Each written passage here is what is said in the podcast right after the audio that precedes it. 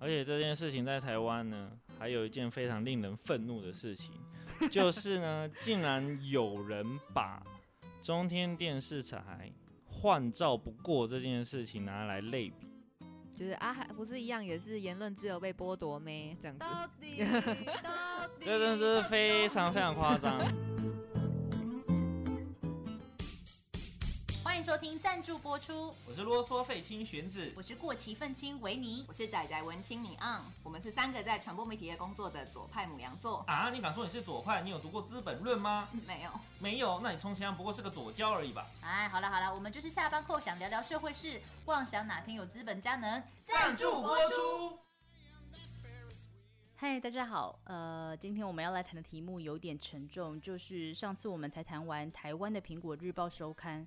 想不到紧接而来的就是香港一传媒，包括香港《苹果日报》一周刊全部收光光，连网络也没有。那到他上一次抄跟现在确定收掉是好像才五月到六月嘛，六月二十四号是最后一次。不是五月啦，六月十七号的时候，他抄大楼嘛，然后就是破二十四号就门而入，最后一天。对对，所以其中间只隔了一周。对嗯嗯，但是他前面已经超过一次了哦。刚刚那个五月是错误的资讯，但是他其实这一次超是第二次。那他第二次带走一堆人之后，就在六月二十四号之后直接关门。对，那第一次是呃二零二零年八月的时候，那一次就是李志英还有他的两个儿子就被逮捕，那到现在都还在监牢中。那那一次以后，就等于是在一个六神无主的状况，就是没有主事者，然后很多可能高层都在奔波，然后为这件事情想办法找个出路。那其实不到一年的时间，就是五位高级主管就被带走，而且是就是他们他们的原本在家里，然后被警察破门而入，然后接下来有五百位的各式各样的刑警就跑进那个大楼里面，然后搜刮走四十四个硬碟。就是一个非常非常大规模的搜查行动，然后也没收了一千八百万港元的总财产。所以其实这两次的搜查行动都让香港苹果陷入了一个很严重的财务危机。嗯，他们所谓的法源依据到底是什么？就是国安法就是国安法是国安法的条文，国安法，嗯，主要就是指他勾结外国或者嗯是境外势力危害国家安全罪。应该说，那个你就是危害国家安全。那他之前一直扣着香港《苹果日报》，理由就是因为他有说李志英一直跟美国一直有来往。对，黎智英甚至还有写一篇纽就是文章在《纽约时报》说，难道我的推文能够导致一个国家的覆灭吗？就那个时候可能就是他在那个时候就已经被控诉说他在勾结国外势力。对，而且那个啊报道里面有非常多就是在批评香港政府嘛，就是中共啦。对，所以中共政府觉得有在批评他们，其实就是说他们就会觉得那是在搞破坏。但是不管怎么说，这些所谓的触犯国安法的意思，就是你不能讲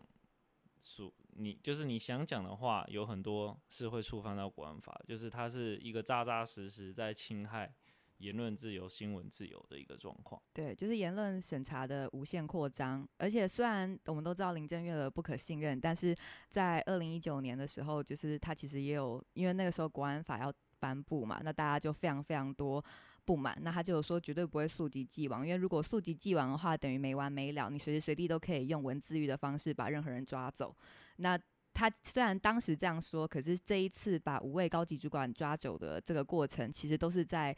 呃，二零一九年的时候发生的各式各样，他们可能跟国外联络，或者是他们的一些报道里面的一些用词，所以这个不溯及既往，从头到尾都是谎言。那既然这样，那到底那个言论审查的边界可以到哪里？等于是其实就是北京政府决定。对，那这种 style 就是中共一直以来的样子嘛，永远没有人知道他的红线在哪里。那其实林郑月娥就像是北京的傀儡，她现在说的话也没有人可以保证永远不会变，因为在中国，所谓的中国内地，在每个阶段限制都不一样，这个就不是写在法律里面啊，这跟那时候的局势变化有关嘛，或者是靠近，或或者完全是依靠习近平的心情啊。而且我觉得最可怕的是，其实很多的这个尺度的拿捏是来自于官僚的揣摩上意，嗯，所以那其实是一个无言的默契。那为了要让这个无言的默契可以滴水不漏，其实常常是把那个范围给缩紧，而不是宽松。那对啊，所以那就会造成就是更严重，然后好像就是就是然后什么风吹草动都很都很惊慌的那个状况。对啊，这几年真的紧缩的非常严重，严重，严非常重严重。你看严重到我都语无伦次了，太紧张了，对不对？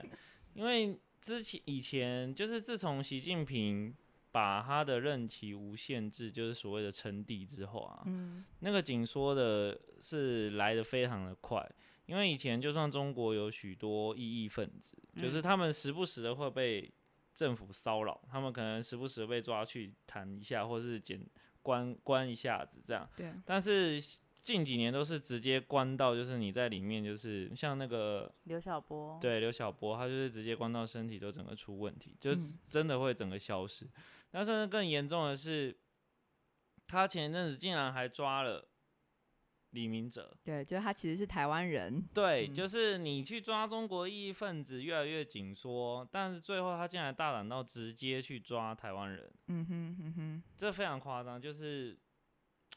那种紧缩已经到你无法想象。然后等于是那件事情之后，所有在所有台湾人，你只要曾经是呃可能组织里的，就是社会运动组织里的人，或者你曾经是倡议者，对，你最好都不要在中国活动。没错，然后入境香港可能也需要小心。应该已经是了啦，因为现在香港就是中国的样子、啊，已经是中国的形状了。对，对，就是像他原本就是他们的他们的资产可能被冻结之后，原本说可以撑到六月二十六日礼拜六，但后来实在撑不下去，所以提早到六月二十四号，也就是六月二十四号的凌晨一到就嗯。直接关闭网站，是整个消失哦。反正我呃之前在苹果认识一个 IT 同事，然后他离职后到一间在做云端储存服务的公司，刚好这间公司有跟港平有交有来往，然后他说到六月二十五号都还在跟香港一传媒那边接触，就是在做最后的处理，然后也很明白说之后的网站是不会有再有任何维护，所以我们现在点开来看，它就是一个感谢信，就看不到任何新闻了。那就是我们可以看到他二十六年来，一九九五年到二零二一年写了那么多的报道，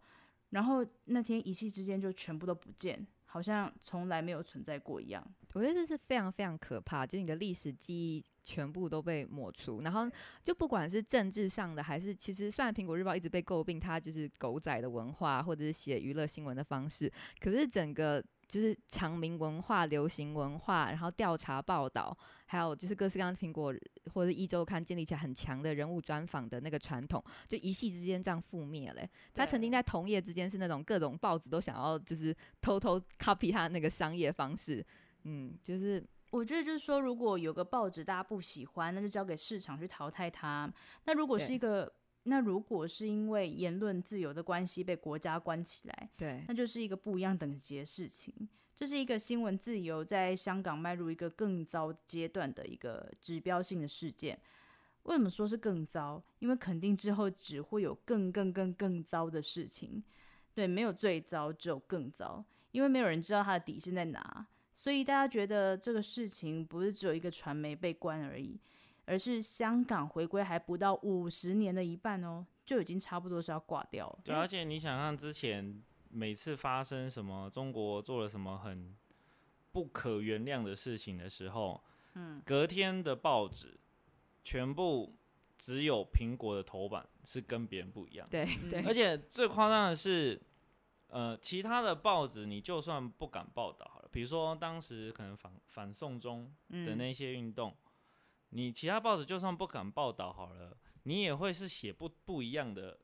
一个观点，或者是说你你用不一样的角度嘛。但是其他报纸是完全长得一模一样的头版，嗯，然后只有苹果日报是不一样的。对，然后现在扎扎实实就是整个它直接立刻在一周内，面统统一了，现在对它嗯可以把你整这一家唯一不一样的媒体关掉。嗯但而且因为香港以前本来就是自由的嘛，因为他在英国殖民的时候，或是在刚回归中国还没有这么大力干涉的时候是自由，所以对台湾人很震撼的是说，你眼睁睁的看着一个有新闻自由的地区，一步步的走向现在，他可以立刻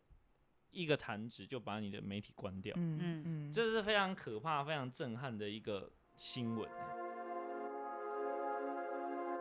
对啊，我觉得这个对我来讲比台湾苹果日报的纸本收起来更难过。因为纸本收起来，好像某种程度是传统媒体的，就是一个自然的汰换的过程。当然，那对还是有就是香港苹果的，就是风雨在飘渺，然后就是财政无法支撑。那其实还是因为黎智英被抓了。对对对，但是就是纸本的没落本来就有某一种必然，可是香港的这一次就非常非常明显，就是被强迫关闭。嗯，那就是冲击力道真的不一样。应该是说，就是 如呃，应该说是台湾的苹果日报纸本收起来也是有受到香港的影响，嗯，但是因为它收起来，还有其他的媒体可以继续撑着，对就是我们还不会像他一样都变成一个统一言论的情况。对那他势必是有受到中共影响，没错。可是台湾不会有太大的影响，对对，就是当然生计上会有影响啦。但是在香港，这个一传媒的消失是，它就没有其他的意义的一个报纸了，全部都是中共的样子，那对就是很可怕的事情啊。所以就是独立 的报纸或杂志。对对对，嗯所以那一天就是我们在看到它收起来的时候是非常难过，因为我们是看着我啦，我晚上的时候是跟着以前苹果的同事，然后就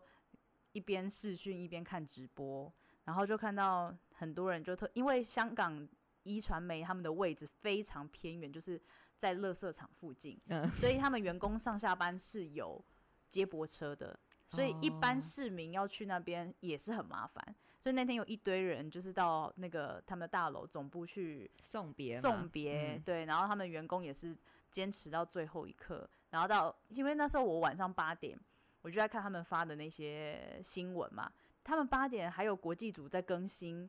动态，哎，新的跟他们一传媒要关掉事情没有关系的国际国际即时这样子。对，继续更新国际即时，我觉得。这个工作的态度让我非常的感动，因为他们是认真喜欢这个工作，然后就到最后一刻都把自己手上的东西发出去。嗯对，然后因为我就有预感说，如果这间公司要关了，可能他的网站再也没法运作，所以我就赶快备份他们 say 拜拜的一些文章我。觉得你那时候真的超聪明，因为你那时候就我们在群组里面，然后你就说你正在备份，然后我就想说，哦，是哦，就哦是我当然是觉得说这样做是非常有道理，可是没有想的那么多，然后就就接下来就看到一片 IG、脸书什么都说点进去就空白的，对但其实这种事情一定有人会做，而且他会把它传出来，所以其实你那时候也不用自己 这么。但是因为因为我在跑不不不，我在写一篇就 一定有是人会做。不不，我在写一篇文章，大家写他的悼悼对悼念文然后悼念文会附一些就是港平自己写的东西，然后我就想说，我附了这链接会不会到时候我因为我想要在对十二点抛出去的时候就就没，看到了。哦，跟进去如果是没东西的话，非常的怅然。对，我想说，靠，那也太惨了吧！我还是自己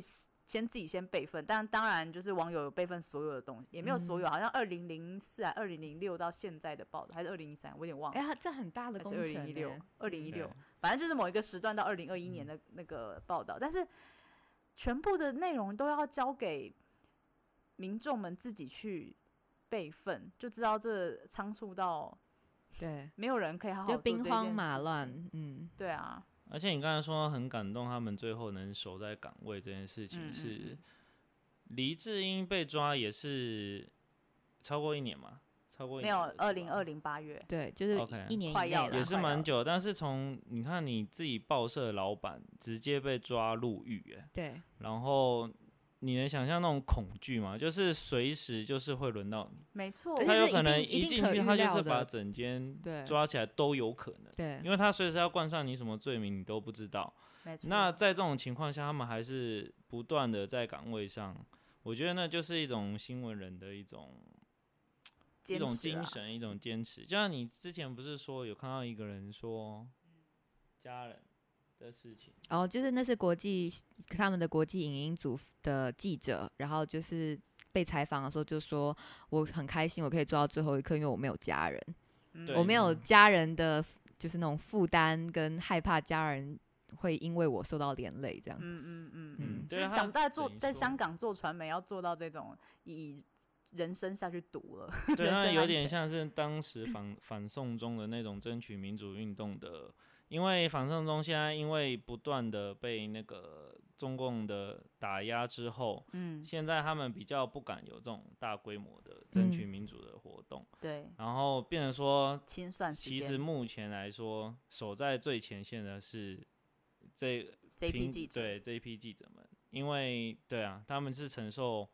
最大的压力的。而且对我来讲，就是那一天会有个很特别的感受是，这些人就是被抓走的人，都是你跟他共事过的人。然后虽然它发生在香港，但是离我们太近了，就是你生活在二零二一年，你没有办法想象，跟你以前坐在一个桌子前面开会，然后你有采访过的长官，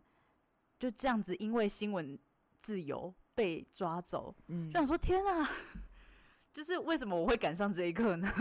所以那个那个是很难过的。所以我们我那时候在写一个文章悼念这个，也不是悼念，就是觉得也不算纪念，这到底是什么？就是在记述这件事情的时候，是一边写，然后会不小心就是落下一两滴泪，因为觉得太难过了。嗯嗯，对，嗯而且你后来看到里面的记者，有人就说：“哦，我从毕业就工到到在这里工作到现在，就跟你的心情是一样的。对，然后他很想要继续服务读者，然后他也说他喜欢那边的长官啊，然后也喜欢他的同事，就是一起拼命的感觉。就是这些人都是很认真在工作，是，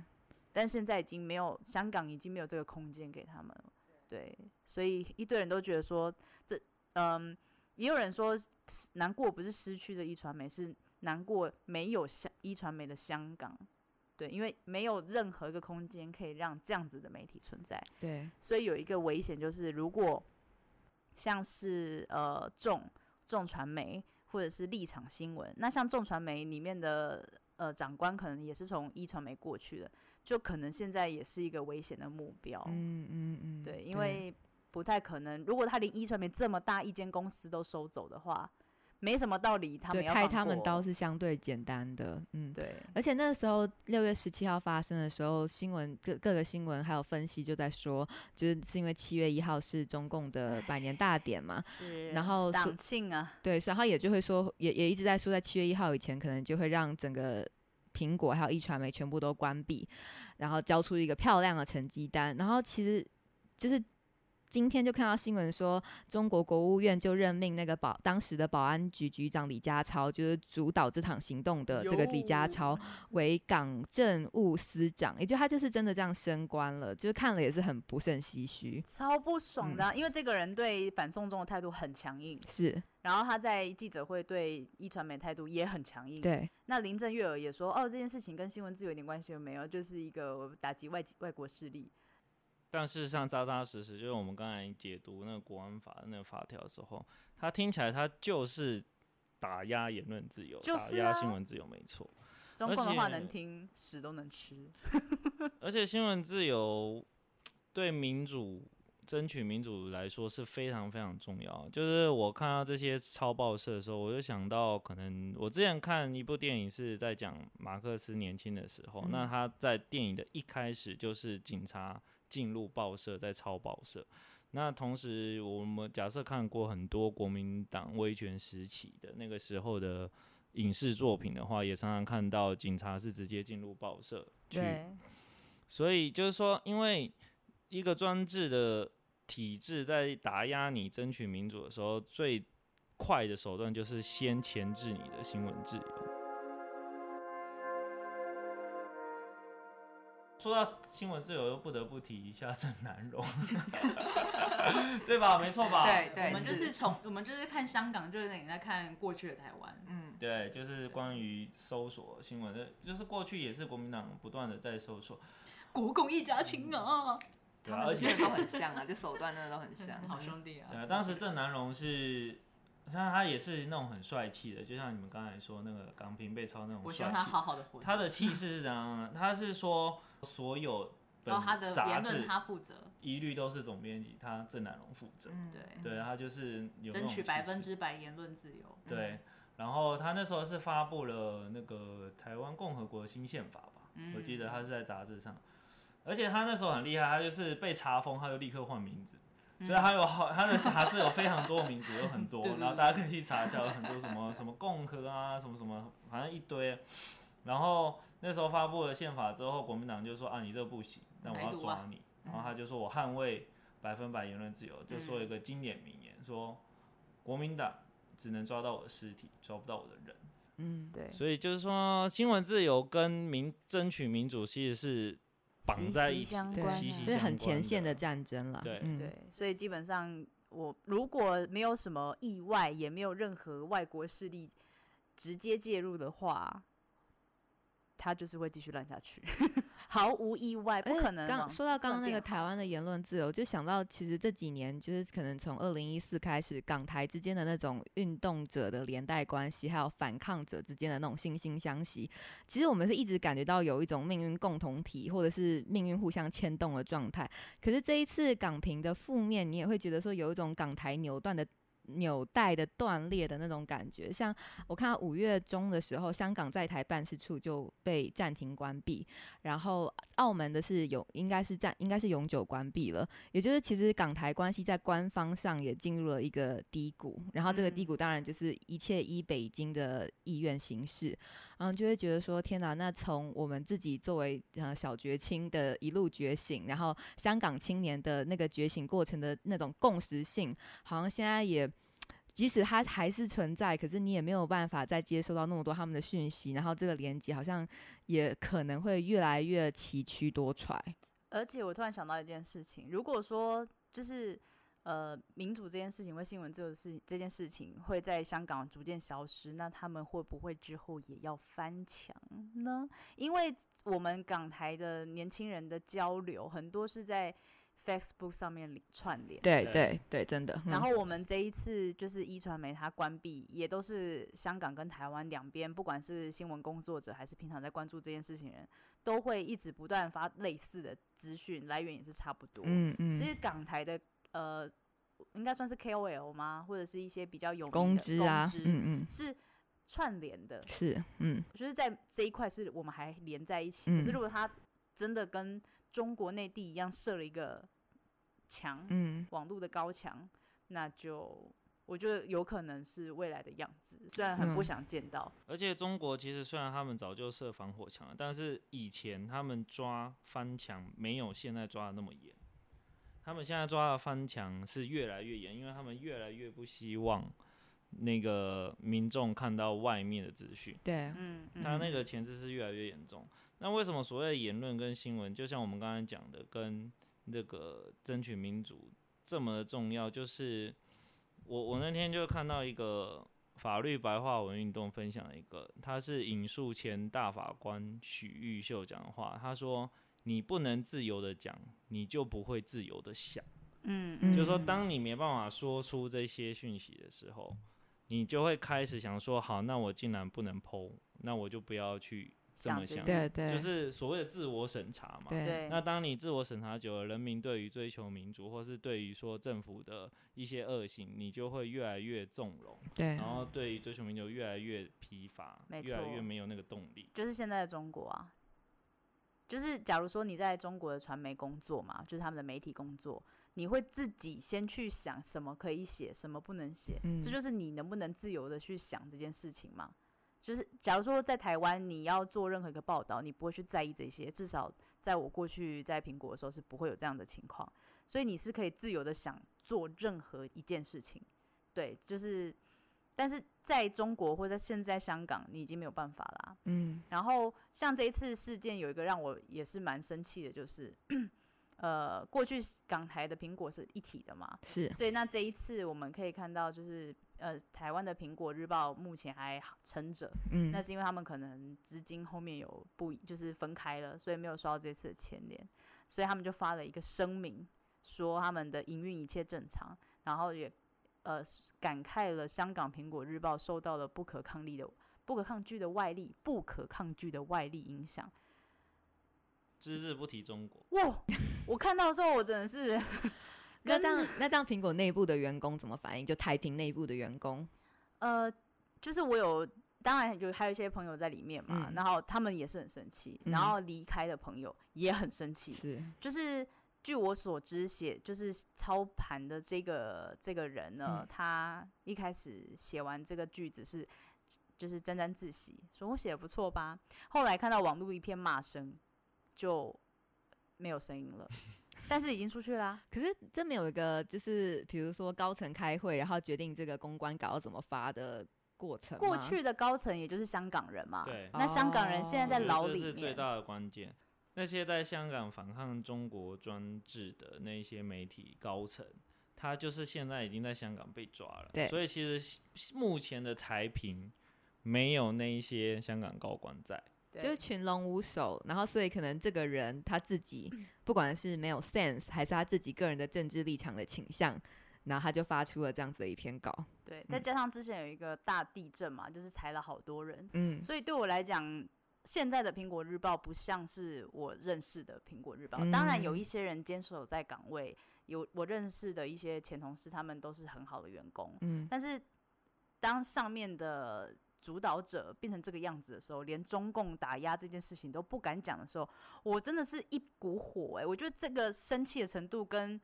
中共直接把香港弄掉没有什么两样，就是我嗯是一样生气的。它其实就是一种自我审查。他是啊，而且你的老板就在牢里面，因为新闻自由被关了，你一句话都没有吭声。嗯嗯，这个就算你里面发了多少即时在讲这件事情，那都是员工自己发，因为目前公司就是那是记者对记者的报道，公司没有限制记者，可是你让我们看到了，原来现在目前苹果日报的高层对于你的老板跟长官关在牢里面是这个态度的时候，真的是归懒趴火哎、气到不行。那天真的是这个是火上加油，嗯嗯，对，所以我觉得蛮失望的啦。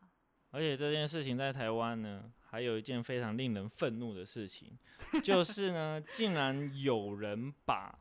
中天电视台换照不过这件事情拿来类比。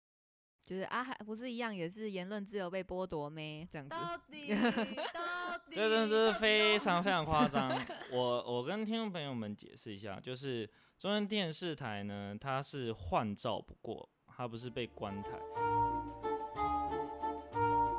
NCC 为什么有这个资格审这个照？是因为我们的卫星讯号是有限的，嗯它不能全部完完全开放。嗯像比如说网络，它就是完全开放嘛，就对没有这个问题，就没有执照问题。所以为什么中天新闻台后来还可以在网络上露出，就是对，因为它没有限制。但卫星是因为它是有限资源，嗯，所以以这个观点的话，NCC 它还是要以发予发予你执照，你才有办法上架这个。这是前提啊，嗯，那第二个就是说，他们每六年要换照一次嘛。那其实之前 NCC 也一直为人诟病，就是说它的换照常常是一个过水，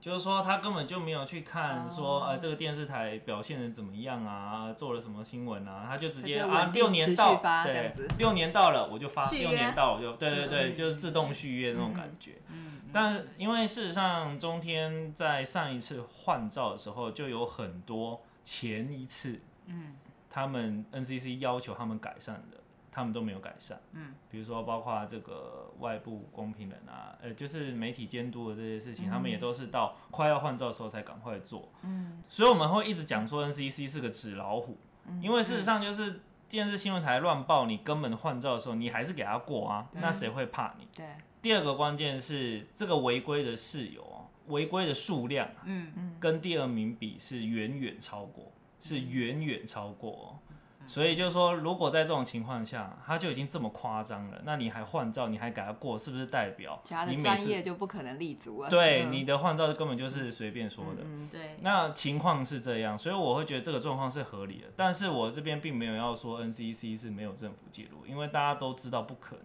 对啊，不可能，就是它不是一个完全独立的状况是没错，但是我会必须说，他们 NCC 在换照不给换照通过这件事情，在目前看起来是非常合理。嗯嗯嗯。但是你的公司还在，老板也没有出问题，然后你在 YouTube 上面也可以开节目，对，